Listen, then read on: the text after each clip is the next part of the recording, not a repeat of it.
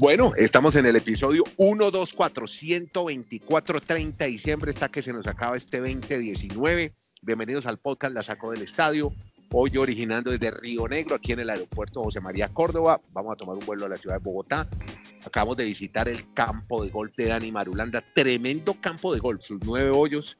Me encantó, gran campo de golf. No lo conocía, lo hemos promocionado, pero bueno, ya estuvimos y hay que estar un día a jugar con Dani Golf. Golfito. Y con Kenneth Garay, que está en Bristol, Connecticut, de Estados Unidos. Muchachos, los saludo de una vez y hay mucha información de NFL. Tenemos campeón de la Liga MX, viene de Monterrey, los Rayados, en un partido que sorprendió a todos porque venía ganando el América. Pero bueno, de eso vamos a hablar más adelante. Primero hablemos de NFL. Y yo veo Kenneth Garay, saludándolo de una vez, que ya no haber clasificado, ver a los Patriotas de Comodín, y una vez que se vaya metiendo Dani Marulanda, ver a los Patriotas de Comodín, jugando una incómoda posición para llegar a las finales y ya ver dos víctimas de no haber clasificado, pues eh, es lo que arroja esta jornada de la NFL. Kenny, ¿cómo le va en Bristol con Con los saludos de Río Negro, Antioquia. Un abrazo, Andrés, un abrazo a Dani y gracias, eh, señor Madulanda, por ese plato de lentejas y esos chicharrones deliciosos. Eh, don Andrés Nieto. Cerveza, con cerveza. Con cerveza, no, y además don Andrés Nieto se los comió y le cayeron muy bien, muy bien. y, y tres hoyos de golf gran gol. Ahí estamos bien en el poteando, me falta mucho en el swing, en la salida, pero con un profesor como Dani Marulanda voy a aprender rapidísimo. Yo, sé, yo sé que usted no potea, yo sé que usted no potea, pero ahí va. Eh, usted, me, usted me viera, yo soy un crack para el gol. Sí, don, tremendo, Andrés. Tremendo, tremendo proteador. Sí, sí. Ya vio, vio en el green. Yo, yo, yo, poteo, pero, pero bien, le cuento. No, oiga, me, me, alegra muchísimo saludarlo, Andrés, de verdad, y qué bueno que estamos aquí de nuevo en eh, la sacó del estadio. A ver, claro, le toca jugar la jornada comodín porque sí, es campeón de división, pero terminó tercero en la conferencia. Porque ¿quién hizo el daño? Los Delfines de Miami, los Miami Dolphins, en la sorpresa de la jornada se metieron al Gillette Stadium de New England y terminaron ganándole a los Patriots, lo cual desde ya nos deja ver que este equipo de Miami, primero que todo, que no estaba haciendo tanking, que no estaba perdiendo a propósito, que los que pensamos en eso estábamos equivocados y segundo que de la mano de Brian Flores y como bien lo tuitea constantemente Daniel Rulanda, tendrán un nuevo amanecer desde el 23 de abril. Eso definitivamente es el punto alto para los Dolphins en la campaña y el hecho de haber obligado a los Patriots con la victoria de ayer a jugar el fin de semana. El objetivo eh, bueno, el primer objetivo era sacar el, o concluir primeros en la conferencia. Ya no se les había dado a los Patriots porque fueron los Ravens. El segundo, como mínimo, semana libre. Ayer los Dolphins impidieron eso y los que tendrán semana libre son los Chiefs de Kansas City de Patrick Mahomes. Bueno, le pregunto a Dani Marulanda, 49ers, primeros de la Nacional. Y hombre, eh, los Bucks inauguran una inusual categoría no, esto sí estoy leyendo bien. James Winston de Bucks inaugura una inusual categoría NFL. ¿Estoy leyendo bien? Bueno, muy bien. James Winston inaugura una pues categoría inusual en la NFL. Cuéntenos pues todo esto, resumamos más jornada ya que estuvo dramática. Marulanda no se despegó el televisor desde las 12 del día hasta las 12 de la noche. Pues lo vuelvo a saludar, aunque hace poquito aquí estábamos disfrutando del golfito antes de que usted partiera hacia el aeropuerto. Y un abrazo muy especial para Kenneth. Pues lo de los 49ers es realmente una gran sorpresa si uno a principio de temporada veía a los analistas y ninguno le lo daba como el número uno de la conferencia nacional, es más, desde el 97 no tenía ese ranking número uno. Y usted se refiere a James Winston, que queda con el registro de 30 touchdowns y 30 intercepciones en una misma temporada. ¿Y cómo son las estadísticas ahora, Kennedy? Increíble que con ese registro Winston haya tenido más de 5.000 yardas en esta temporada, 5.109 para ser exactos cuando hace 35 años era una hazaña que Dan Marino fue el primero en lograr 5.000 yardas en una temporada. Ha cambiado tanto la dinámica del fútbol americano, permite que un quarterback normal tenga toda esa oportunidad de, esos números y esas estadísticas. Y me voy a referir rápidamente al tema de los Patriots. Yo, Andrés, toda la, toda la temporada del podcast veníamos diciendo que para mí era un registro mentiroso, que ellos hasta la mitad de la temporada no se habían enfrentado a ningún rival de categoría y que por eso iban invictos, pero que cuando enfrentaran a Kansas, a Baltimore, si van a ver los problemas de los Patriots. Es más, lo de los Dolphins es increíble porque desde hace 20 años no aparecían las apuestas que un equipo que estaba por debajo en las apuestas de 17 puntos le ganara a otro y eso lo lograron ayer los Dolphins y por eso entonces los Patriots, como explicaba Kenneth, van a tener que jugar desde el wild card, desde la zona, la primera ronda de, lo que tiene que ver con los playoffs, algo que no hacían desde el año 2009, hace 10 años.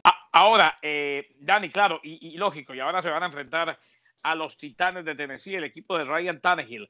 Nota aparte para este equipo de los Titans, que definitivamente puede, puede llegar a eliminar, independientemente de que juegan en el Gillette, a los Patriots de New England. A ver qué pasa con eh, Ryan Tannehill, a ver qué pasa con estos Titans. Ahora, en, cuanto a los Cowboys, estuvieron a poco de clasificarse, estuvieron a poco de tener la posibilidad de ser el equipo clasificado, ganar su división, pero la perdieron definitivamente en aquel momento en que quedan derrotados ante los Philadelphia Eagles. Ayer ya se les hizo demasiado tarde, cayeron, o mejor, ganaron su partido ante los Redskins de Washington, el clásico, uno de las, una de las rivalidades tradicionales de la NFL, pero resulta que el equipo de los Philadelphia Eagles, con una enfermería prácticamente, con muchos lesionados, con eh, un corredor que fue figura y que incluso nunca tuvo beca en la universidad, fue y se probó y ahí quedó y después de eso venía en el equipo de práctica, era la cuarta o quinta alternativa, terminó ganándole a los Cowboys. Desastroso, lamentable, desafortunado de los Cowboys y los Philadelphia Eagles que se metieron en la postemporada de la NFL como campeones y ahora se van a enfrentar a los Seahawks de Seattle, que anoche perdieron, como usted decía, Dani, ante los San Francisco 49ers. Kennedy, usted se refiere a las dos de las más importantes sorpresas, una para bien, una para mal en esta temporada de la NFL. Lo de los Titans, qué bien por Ryan Tannehill que salió por la puerta de atrás en los Dolphins, mucha gente criticándolo, pero al tener una buena línea ofensiva y sobre todo que el arma principal de los Titans no es Ryan, sino su corredor Henry. Ayer tuvo 211 yardas y terminó Sensacional fue el número uno en la temporada en yardas por tierra. Cuando usted tiene un caballito de batalla como él, Ryan Tannehill puede funcionar en un equipo y va a ser la primera vez que juegue playoffs y no me extrañaría, Kenneth, que el sábado en la noche puedan ir a ganar a, frente a los Patriots de Tom Brady, don Ryan Tannehill. Y la sorpresa para mal, pues ya se lo reseñó lo de los Cowboys, que tienen una gran maquinaria en la parte ofensiva, pero que realmente esta temporada simplemente, ¿cómo, le dice usted a los equipos que Tosferina no le gana y no a los chiquitos? sí, claro, claro. no, le pega a los niños. pero, exacto, pero perdía con los, los más fuertes y por eso entonces es una, un fracaso la temporada de Cabo. Me extraña que hasta ahora no hayan echado a su entrenador. ¿Cómo está el tema ahora de los entrenadores que hoy han despedido y que es el famoso lunes negro o Black Monday? Se dice en Dallas que eh, eh, ha quedado despedido o ha sido despedido todo el cuerpo de entrenadores, extraoficialmente. Esto se va a oficializar en las próximas horas, algo que se veía venir inclusive desde el momento en que Jerry Jones no quiso renovar el contrato del el señor eh, Jason Garner al frente del conjunto de los, de, los eh, Cowboys de Dallas más allá de esta temporada. Estaba esperando a ver cómo le iba y le fue bastante mal. Bueno, yo les tengo salida de un coach, el de los gigantes, se llama Pat Shurmur, lo echaron, se va. Se va también eh, el presidente de los Redskins de Washington, Bruce Allen, y bueno, y los Rams se van, pero del estadio, del Coliseo. Eso es por ahora lo que tengo, esas novedades. Bueno, pues le cuento la otra. Freddy Kitchens también fue eh, despedido por el equipo de los Browns de Cleveland. Y Ron Rivera, Dani, Ron Rivera, Andrés, el mismo, el de origen puertorriqueño, el que viene a dirigir a los Panthers de Carolina y lo llevó al Super Bowl, sería el nuevo entrenador en jefe de los Redskins de Washington. Perfecto. O sea que recordemos que Rivera llegó al Super Bowl con Panthers de ancestro de ascendencia latinoamericana. Bueno, el sábado estuve ahí viendo y pensándolo mucho lo de Clemson en el college. Vamos para el NCAA, los famosos bowls que se juegan en todo Estados Unidos. Clemson, épica remontada, Dani Marulanda, y una emotiva victoria de Louisiana State University, que se llegan, se van a encontrar en la final. Exacto, y hay que decirlo, el primero que todo, el gran partido fue el que menciona Andrés Nieto, el de Clemson, enfrentándose a Ohio State, porque en el primero Joe Burrow, para utilizar el mismo nombre de este podcast, la sacó del estadio, se pulverizó, aniquiló prácticamente a Oklahoma, se sabía que él era favorito, y el dato, hombre, en la finalísima del 13 de enero, tendríamos a las dos selecciones de primera ronda de los próximos dos drafts, o sea, el quarterback de LSU, Joe Burrow, que muy seguramente va a los Cincinnati Bengals, y todavía no es elegible, pero lo será en el 2021 y seguramente va a ser la primera selección. Trevor Lawrence, el hombre de, Clemson, de los Tigres, va a ser Tigres contra Tigres. Clemson Tigers contra LSU Tigers. Oiga, Kenny, cuénteme un poco de Lawrence, hermano, que me llamó la pinta del tipo, la atención del man, que el man es como pelo largo y como muy flaco. Yo no sé, ese tipo podrá llegar a triunfar. para algún día NFL. O sea, el tipo es así de bueno. Lo vi haciendo muchos acarreos, como dicen los americanos, más que haciendo pases largos. ¿Tiene pinta de rockero con surfista o qué? Exacto, exacto, exacto. Tiene, tiene pinta de surfista, en eso tiene usted toda la razón, eh, Andrés, pero no, claro que sí. Ese, ese es el bien amado. En dos años va a ser la primera selección del draft, eso que no nos quepa la más mínima duda, es Trevor Lawrence, que todavía no es elegible, pero que lo va a hacer para el 2021. Eh, un hombre que en condición de novato tuvo una gran temporada, que ahora vuelve y eh, cumple con una gran tarea y que tiene definitivamente con qué estar en la NFL. Eso sí, el cuerpo, la pinta, la facha de surfista y de rockero sí la tiene.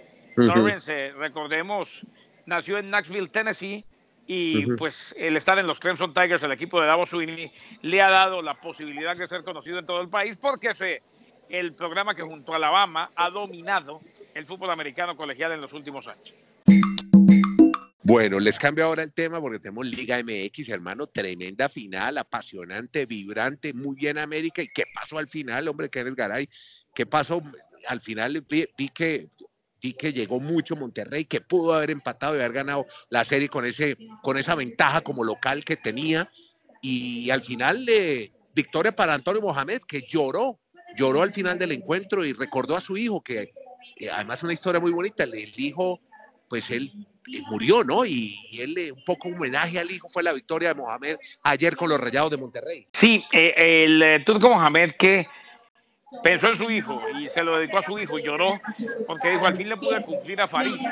Farid, el hijo del turco Mohamed, falleció durante, en un accidente lamentable que sucedió en el mm. Mundial de Alemania 2006 cuando él estaba con su papá mm, disfrutando del Mundial en una casa rodante, se accidentaron.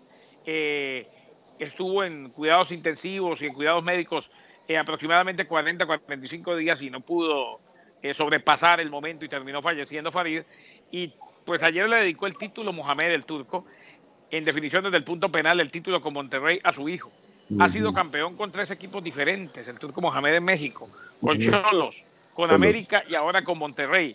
Eh, el de América tuvo todo, cuento, tuvo todo para que se terminara, para que concluyera la remontada, pero no se le dio y fue en definición desde el punto penal donde terminó perdiéndolo.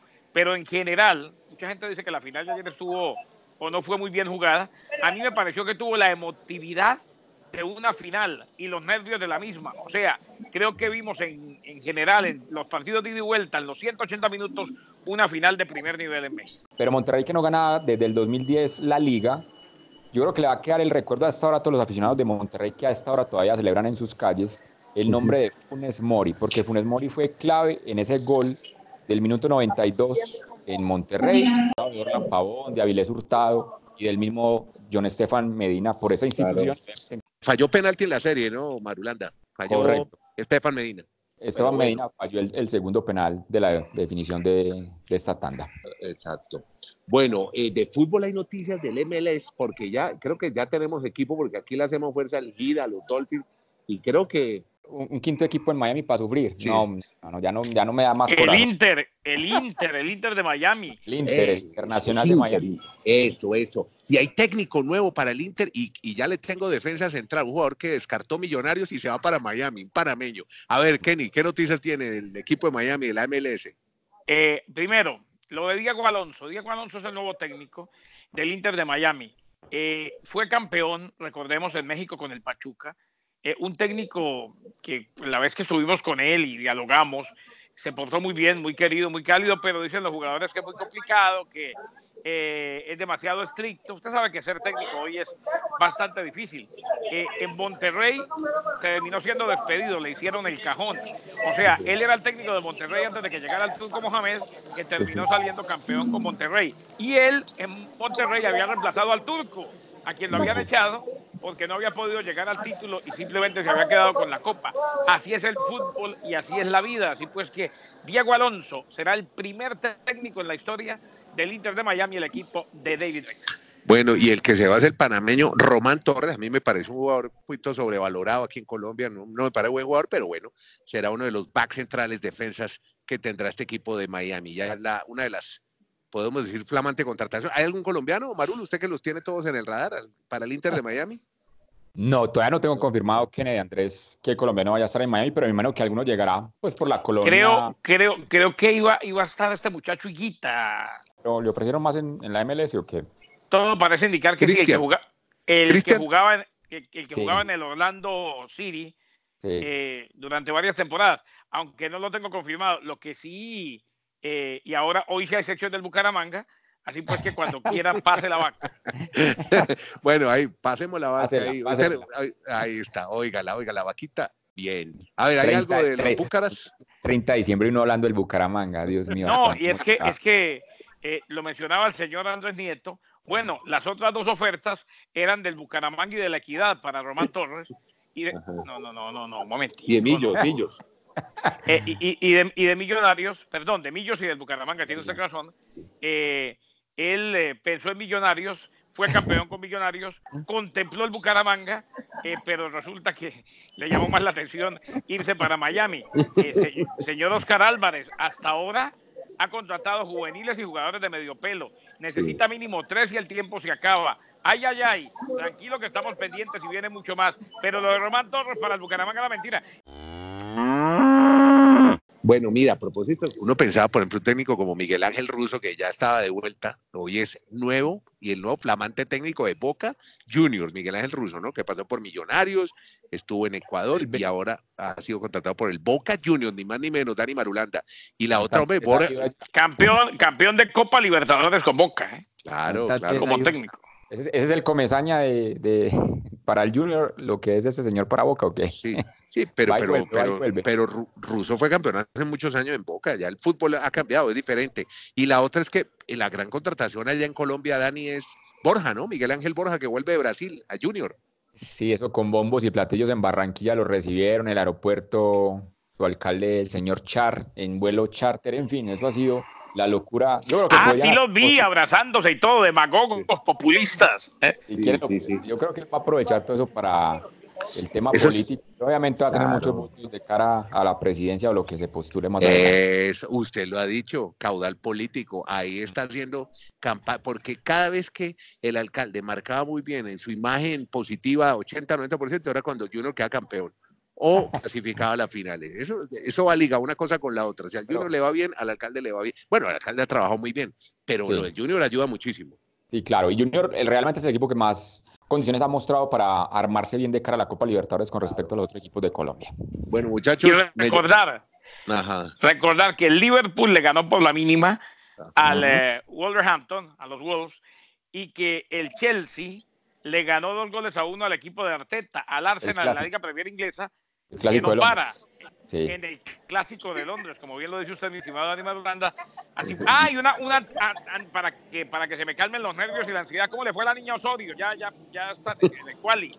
No, el quali es hasta antes del 20 de enero, por ahí. para que, ah, la otra de la primera semana de enero arranca, tranquilo. Que, tómese el, todo el mes por allá. Es como, tómese su valeriana, su calmidolo, yo no sé usted qué cólico le dan ahora y, ya y se relaja. Más bien mañana hablemos de mañana la NBA porque el Miami Heat está haciendo unos récords históricos para una para una plantilla. Sí. Eso. Ah, mañana le metemos a la NBA. Y le ganaron y le ganaron los Lakers a los Mavericks de Dallas de Luka Doncic. Exacto, pero mañana antes ampliamos si quiere lo de la NBA y seguimos con el tema de la NBA. perfecto. A, dar mucho de qué hablar. Que me manden, eh, que, me manden exactamente cuándo juega la niña Osorio, que ustedes me hablaron de ella la semana pasada como si fuera a jugar el sábado, el domingo y el lunes. No, no, todavía no, todavía no.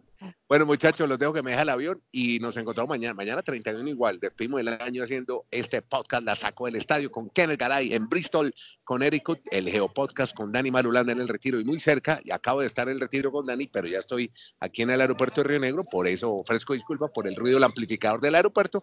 El famoso, como le he dicho a Dani, ¿no? El podcast orgánico, Dani, ¿no? Así en las calles, sí, que se oiga la gente, los ruidos